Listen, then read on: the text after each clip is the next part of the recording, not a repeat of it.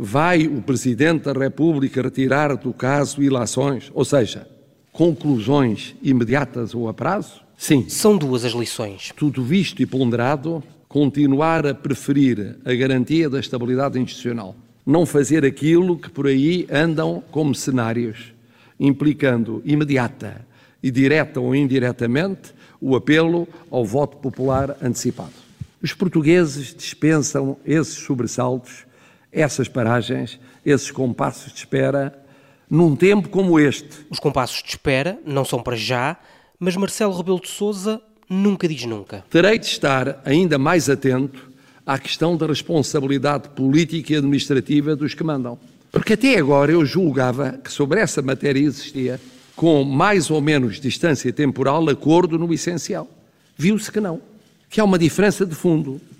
Assim, para prevenir o aparecimento e o avolumar de fatores imparáveis e indesejáveis de conflito, terei de estar ainda mais atento e mais interveniente no dia a dia.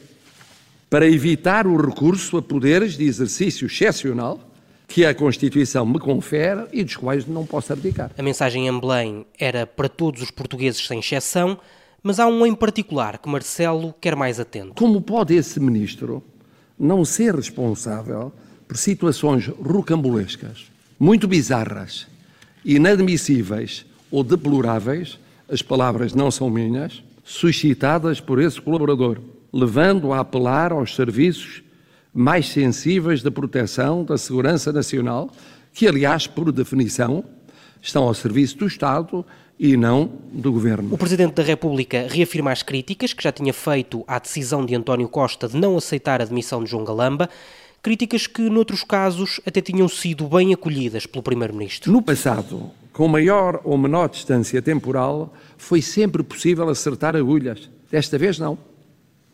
Foi pena